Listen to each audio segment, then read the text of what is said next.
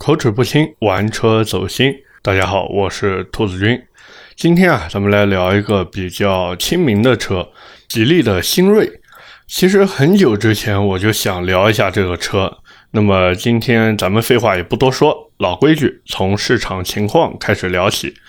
首先啊，新锐其实上市到现在已经有十个月了，现在平均月销大概能在一万台左右。但是呢，目前车价的优惠比较少，因为芯片比较紧张嘛，所以 4S 店一般只会给出三千块钱左右的优惠幅度。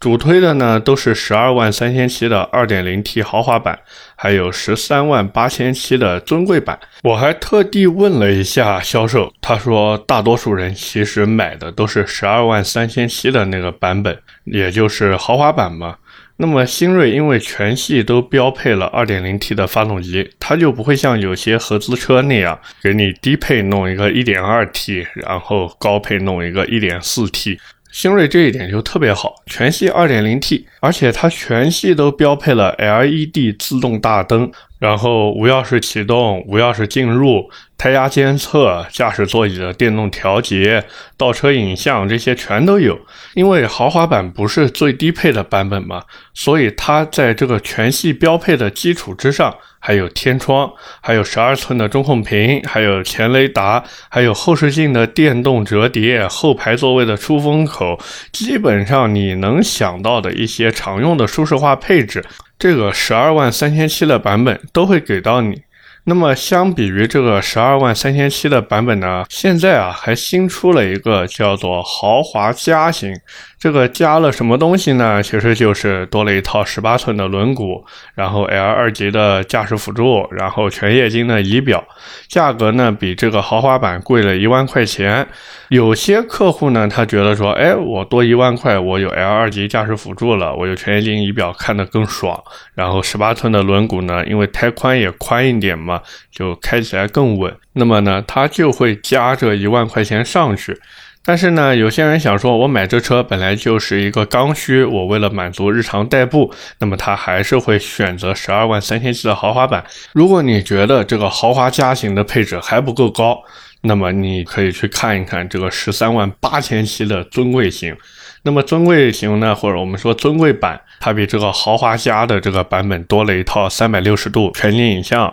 然后有一套 BOSS 音响，有一个座椅加热，有自动泊车，然后有换挡拨片这些七七八八，价格也是相应的会贵那么一点点嘛。但是你多出的这几千块钱，你确确实实把这些配置都给买回来了。换句话说，你这个钱属于花的值的。所以这也是为什么很多人要不然我就放弃一些配置，我图个便宜去买那个豪华版的车型，要不然我就一步到位去买十三万八千七的尊贵型。那么星瑞现在呢，除了这个全款买车，它也是给出了一些比较划算的贷款方案啊。就我们以十二万三千七的那个豪华版为例嘛。那么第一个方案呢，你可以首付七万六千三，然后贷六万三千六，分两年二十四期来还，月供大概两千六百五十块钱。第二个方案呢，就是你首付六万两千两百块钱，然后贷款额度呢是七万七千七百块钱，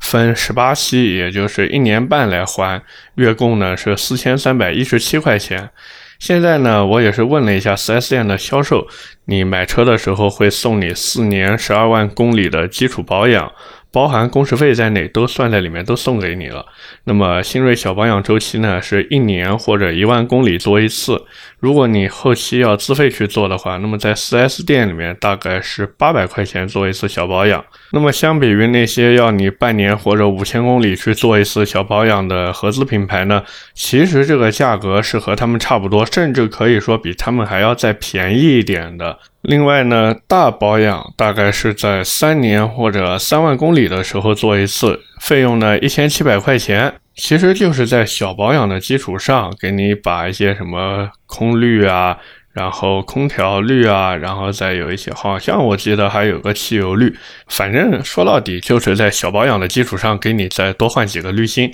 所以这个价格你说贵嘛也还行吧，但是确实也不算特别便宜。不过小保养的价格确实不算贵就是了，最后呢，就是他们会给你一个置换补贴，当然前提是你有车子去置换啊。同品牌的呢，给七千块钱；如果你不是同品牌的呢，那就只有六千块钱的补贴。所以算下来的话呢，其实就是如果你有车子去置换，那你就相当于优惠在九千块钱左右嘛。然后呢，我这一次去 4S 店也是跟销售说，哎，我能不能试驾一下？那销售自然答应的很爽快嘛，因为这个吉利星瑞刚刚开始面试的时候，一直到现在，他们的这个营销方针其实都是希望客户能够上手去亲自的去开一下这台车。那么就我试驾下来的感受，我也是总结了一下。第一个呢，就是新锐这台车在同级别当中的动力确实算比较强的。就我全油门踩下的时候，就能听到从发动机舱那边传来和沃尔沃同款的粗糙的噪音，就那个发动机声音真的不太好听。但是呢，也不算太难听。然后低速的时候呢，发动机噪音真的不算大，在车子里面基本上听不到。换句话说，就是它低速的隔音静谧性做的还是很不错的。而且高速上面呢，其实也还可以，没有我想象中的噪音那么大。再一个呢，就是它那一套七速湿式双离合变速箱。这个变速箱其实我觉得吉利现在调的真的还挺不错的，基本上你说顿挫啊或者什么闯档之类的，没有任何的感觉。尤其是因为这个 2.0T 的发动机动力确实不错嘛，只要你开车不是那种畏畏缩缩不敢给油的，那么你会觉得这套变速箱其实还算蛮聪明的。但是呢，我试驾下来，并不是说所有的感受都是那么美好的。第一个就是这个车的底盘其实并没有那么紧凑，或者说跟领克零三的 2.0T 相比，它的底盘紧凑性会比领克零三的 2.0T 要弱那么一些。我琢磨了一下，可能是因为两台车的取向不一样。领克零三的 2.0T 毕竟还是我们说运动取向的一台车，但是呢，星瑞这个车子它更多是家用舒适取向，所以它做的稍微那么温柔一些，那其实也可以理解。如果你觉得这个底盘的紧凑性你不是特别的满意，那其实可以当你把车买回家以后，自己再优化升级一下。再一个呢，就是吉利星瑞的座椅啊，有点硬，而且有一点单薄。虽然说它的承托力是足够的，但是舒适感是真的有点欠缺。尤其是跑长途和跑高速的时候，你会感觉腰虽然不疼，因为支撑性还不错嘛，但是你的屁股会疼，因为座椅确实有点硬。这个呢，属于吉利车系的一个通病，他们也是一直在优化，但是在吉利星瑞这台车上面呢，好像他们也没有彻底的完善这个问题。再一个呢，就是车子的内饰做工用料其实都很不错，这也是吉利现在一贯的调性，就是把你内饰做的特别漂亮。但是这个细节方面的做工呢，我觉得还是有待提升。就你买的时候一定要注意一下 A 柱两侧的镀铬装饰件，有的车子可能会有点拼接的不是很整齐，就是左边高一点，右边低一点，或者右边高一点，左边低一点，这个是要注意一下的。还有呢，就是中配的车型，它有一个天幕嘛。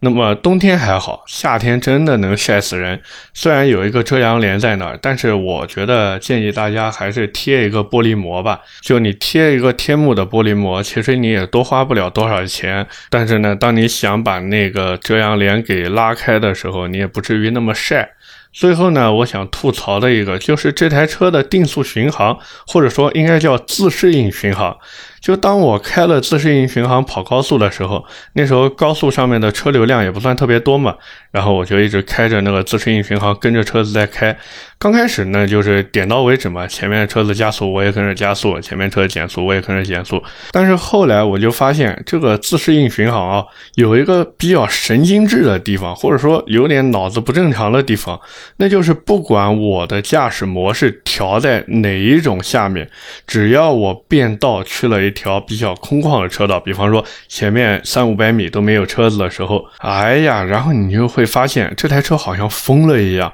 直接就是地板油给你向前冲，好像在那边喊冲啊冲啊冲啊，前面没有车冲啊，就这种感觉。所以综合而言呢，我试驾下来觉得这台车还是可以说瑕不掩瑜的一台车，但是呢，各位在买的时候还有几个问题点需要考虑或者说需要注意到。第一个呢，就是很多人反映的这台车油箱会出现异响，尤其是在急刹车的时候，那个油箱里面会传来咕咚咕咚这种声音。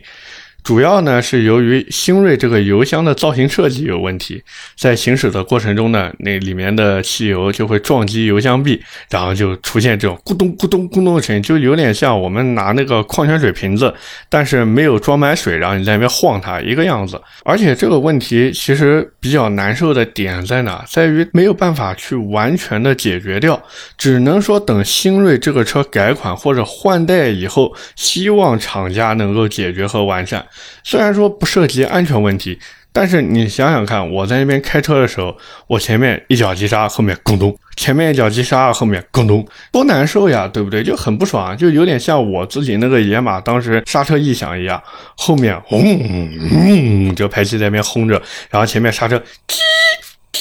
就这个感觉。第二个呢，就是新锐这台车，它的油耗确实不低。基本上城市里面代步的话，普遍都是在九升左右的油耗，有的人甚至能开到十一升左右的油耗。上高速跑的时候呢，这个油耗还稍微能够让人心里面有点安慰，大概在七升左右。所以综合下来呢，大概百公里油耗在八点几九个左右。所以如果你真的是一个对油耗特别敏感的，你说，哎，我就想要日系车那种百公里四升五升的油耗，那不好意思，吉利星瑞这台车不适合你。就你无法做到，又想让马去跑，又不让马吃草，不现实的事情，对不对？再一个呢，就是这台车的车机，如果我没记错的话，它用的是联通的网络。如果你是在一个信号比较差的地下停车场的话，那你这个信号真的有点感人。然后这个车机现在升级之后的百度地图呢，会比之前原装的高德地图要好用一点，但是整体还是有一点那种怎么说卡卡的感觉。就从开机到这个语音助手能听懂人话开始干活，差不多要一分钟左右的时间。基本上呢，你日常的地图呀、搜歌呀、开关窗呀、开关空调啊这些功能，你通过语音助手还是能够实现的。不过呢，这个助手，如果你是像我一样，比方说说话有点大舌头，或者普通话不标准，或者你周围的环境比较嘈杂的话，那这个语音助手识别率真的有点感人。再一个呢，就是这台车的保值率确实确实不会有各位想象的那么高。包括我记得我之前也说过，就是国产车的问题在哪？其实就是在于传承性。他们现在就是看什么火，消费者喜欢什么，就做一个新车出来，反正先卖个几年再说。等你开了这几年以后，你想要换车的时候，说不定这台车就已经大改款，或者直接停产，或者直接换名字了。那么二手车商的收购价不高，4S 店呢也没有什么二手车业务，只会给你补贴个几千块钱钱的置换补贴嘛，实际上也是算入车价的一个优惠。所以如果你真的是特别特别在意保值率的话，你说我为了保值率，我就可以放弃这一切舒适化的配置，我就想我这么几年。以后卖的车子价格能稍微高那么一点点的话，那不好意思，星瑞这台车也是不适合你的。还有一个呢，就是一个小细节，就是你提车的时候一定要注意这台车的胎压是多少。很多车主提车的时候没有调胎压，结果发现，哎呀，我的天，那个胎压怎么直接干到了三把？然后一过路上的那些比较深一点的坑或者什么，然后你就发现整个人都跳起来了。所以提车之前一定要看一下自己的胎压，如果是比较高的话，一定要记得让 4S 店帮你调低，再把车子给你。基本上冷胎的状态下，调到2.3或者2.4把就可以了。像我自己现在那两台车子，冷胎状态都是2.4把。最后呢，我想吐槽的一点就是吉利的这个营销团队真的哗众取宠，无所不用其极。动不动就是什么 A 级驾校颠覆者，你颠覆个逼逼！你是能飞还是能下海呢？要不然呢，就是当时的不是不比不卖。我相信很多人都看过这个营销话术，对不对？问题是我逼逼的钱在我的手上，你逼逼的爱卖不卖，每次出个新车都要把营销做的跟逼逼一样。我不止说过一次，吉利的营销团队赶紧换人吧，求求你们了，别给自己招黑了，行不行？你们要是再这么搞下去的话。哪怕自己造出来再好的车子，最后都成了一坨垃圾，然后被人诟病、被人骂。既然你想卖车的话，那能不能拿出一点诚意来，不要搞这些花里胡哨的？你如果真的是诚心想卖车的话，我教你们一个办法，比如吉利新锐，我直接给你全系优惠一万，你只要是我的老车主，你吉利车主过来买，我给你再优惠两万，你买不买？我跟你说，就这方法比什么营销都好使。你都不需要去网上找那些汽车媒体，找那些所谓的汽车大 V 去充值。你把这些充值的钱，你真正让利给消费者，你把这一项补贴费用作为你的营销费用，你信不信最后的效果会比你去找这些大 V、找这些汽车媒体充值之后的效果好一百倍，甚至一千倍、一万倍？抒发完我自己的一些想法之后呢，也是进入大家最喜欢的一个环节，那就是这台车如果我真的买回来了，它该怎么玩，或者说它能怎么玩？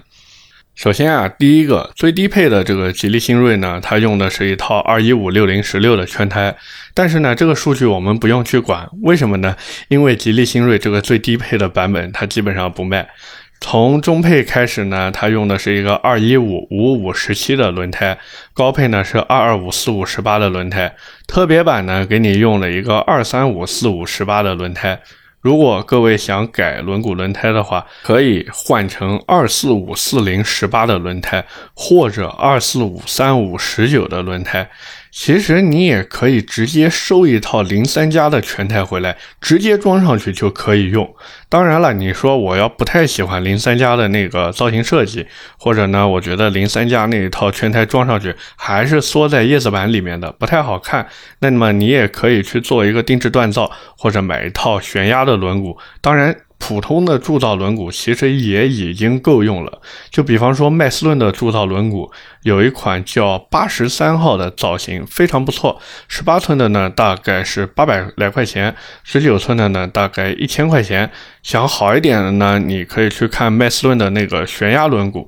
十八寸的悬压，官方那边大概是一千二百块钱一颗；十九寸的呢，一千三百五一颗。你如果到线下的改装店去买的呢，其实会比这个天猫旗舰店再便宜一点点。然后轮胎呢，其实可以换。倍耐力的 P 零或者米其林的 PS 四，这两个轮胎其实都可以说是比较高端，甚至说是顶端的街道胎了。对于星锐这个车而言，这个轮胎的性能是绝对够用的。刹车呢，老规矩，萨瓦尼迪的 S 四六 A 四活塞的刹车，然后配上三百三十二毫米的刹车盘。这个呢也是可以在天猫旗舰店去买，他们标价是六千三百九十八块钱一套。你如果想要安装服务呢，它也有九十块钱，非常的便宜，是去那个天猫养车去装。再一个呢，就是降低车身高度。但是呢，现在有一个比较尴尬的点在哪呢？就是如果你想给新锐换短弹簧的话，真正做到专车专用的，目前只有 EDI 一家，就是 EDDY 那个国产的这个短弹簧。它卖一千四百块钱一套，也是在天猫有旗舰店，叫改啊，就改装的改啊，就是口字旁那个啊，那个啊，改啊，天猫旗舰店，这是他们官方开的，一千四百块钱一套短弹簧，然后呢，还有避震套装是三千五百八十块钱一套，但是呢，我真的不太推荐大家去买 ID 的产品，他们就属于除了便宜没有什么优点的。脚牙避震呢？现在博德又给新锐去做，大概价格是在五千块钱一套。不过这种台湾产的避震啊，装完以后都是硬邦邦的，而且还比较的颠，就是舒适度会非常非常的差。反正直到今天为止，很多厂家都没有针对新锐去对它的这个避震系统进行一个研发，所以也不要太急了，就这样吧。实在你要想用的话，那你就去买那个三千五百八一套的 ID 避震套装，反正价格也便宜，也不下赛道，就走街姿态好看一点，算是够用。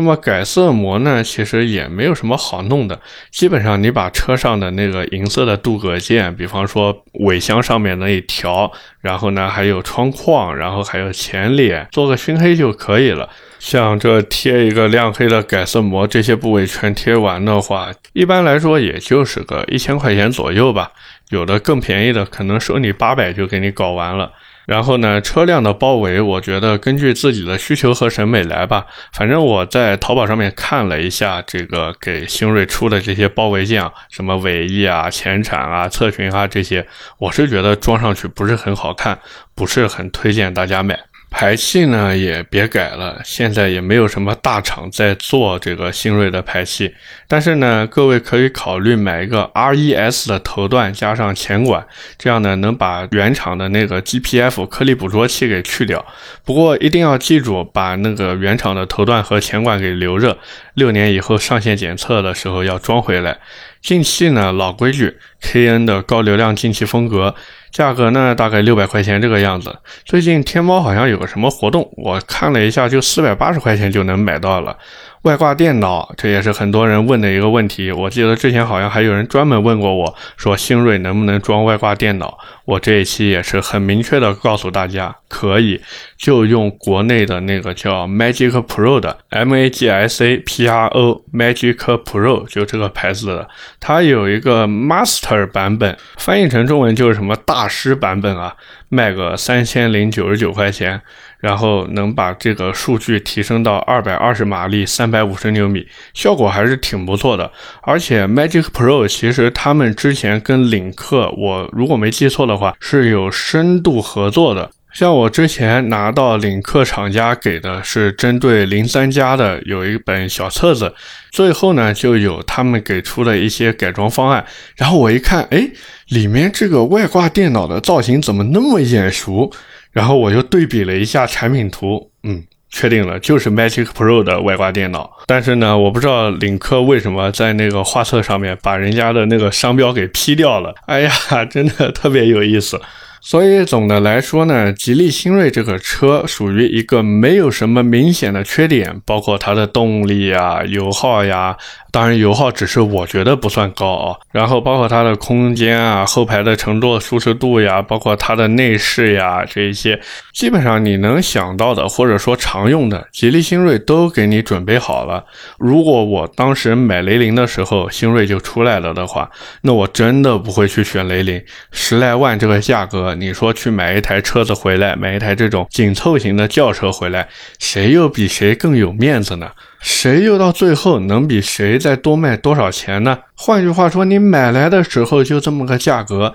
你最后卖出去的差价能差多少？一万、两万？但是我在用车这段时间的享受是跟你不一样的呀，我又有大屏，又有音箱，又有真皮或者仿皮的座椅，又有后排出风口，你呢？你什么都没有，你只有满车的塑料件，小的可怜的屏幕，然后音质渣到爆的音响，甚至连你的座位都是织布的，然后也没有什么通风或者加热的功能。那你想想看，你买这个车到底图什么呢？本来是为了买一台车带家里面人坐的舒舒服服的，没事带他们出去玩一玩，对吧？结果现在呢，你就为了所谓的保值率，然后就把舒适度给牺牲掉了。所以有时候回头想一想，其实也能想明白。当然了，星瑞这个车子现在没什么优惠，我觉得各位如果想买的话，可以再等一等。而且油箱异响这个咕咚咕咚这个事情呢，确实比较烦。如果真的不着急去买的话，完全可以等它中期改款，看看还有没有这个问题。如果说吉利真的把这个问题给解决了，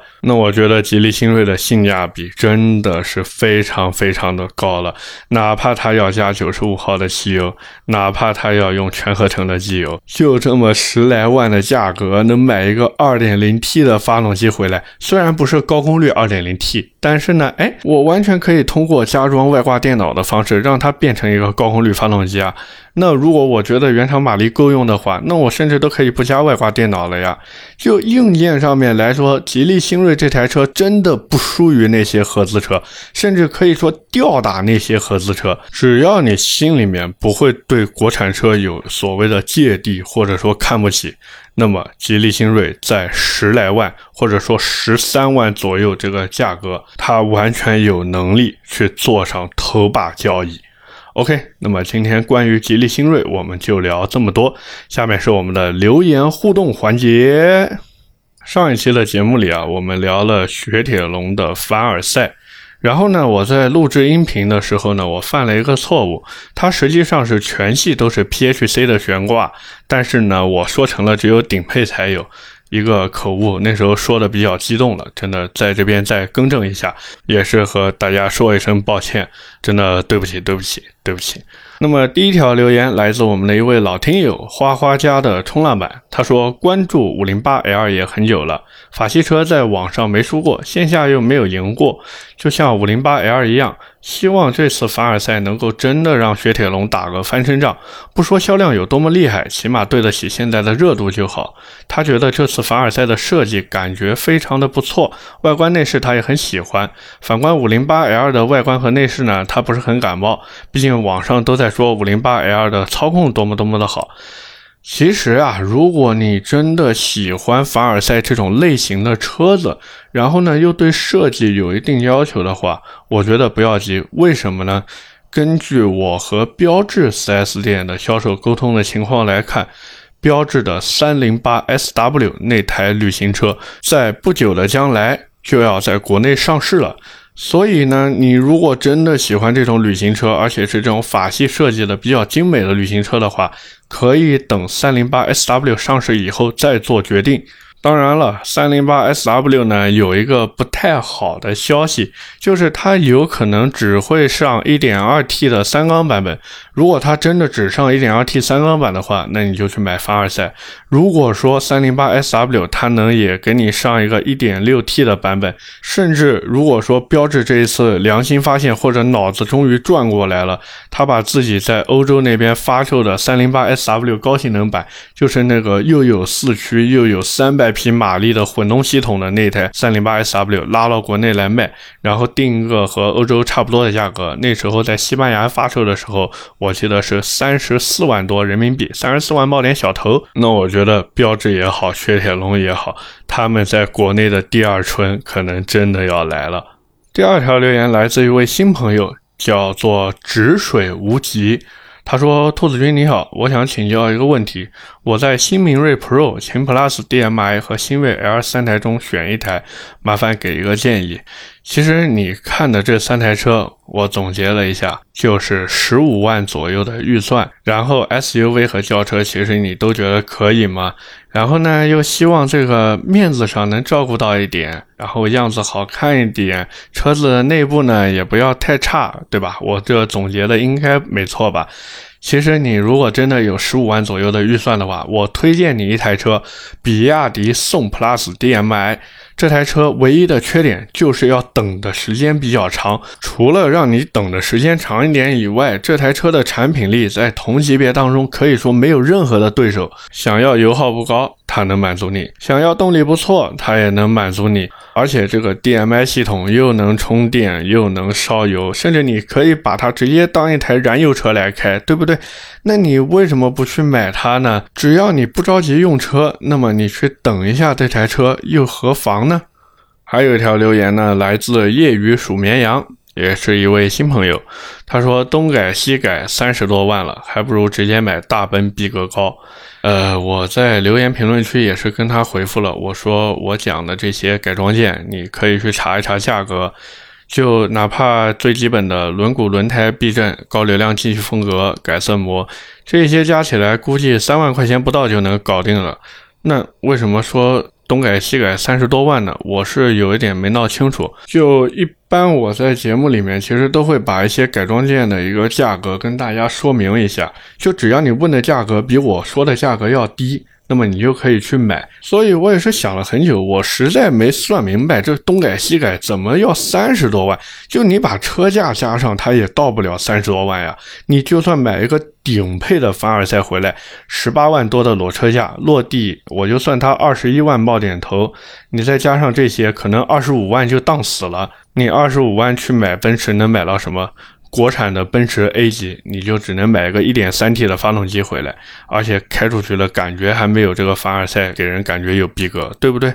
？OK，那么我们今天的节目呢就到这里，也是感谢大家的收听和陪伴。我的节目会在每周二和每周四更新。如果你觉得我聊的还行，可以点击订阅专辑，这样每次更新的时候你就会收到提示啦。如果各位有什么想听的车或者想问的问题，也可以发私信给我，或者说在评论区进行一个留言。我现在基本上每一条留言都会回复。最后呢，也是再一次感谢各位的支持，感谢感谢感谢。我们下一期的节目接着聊，拜拜。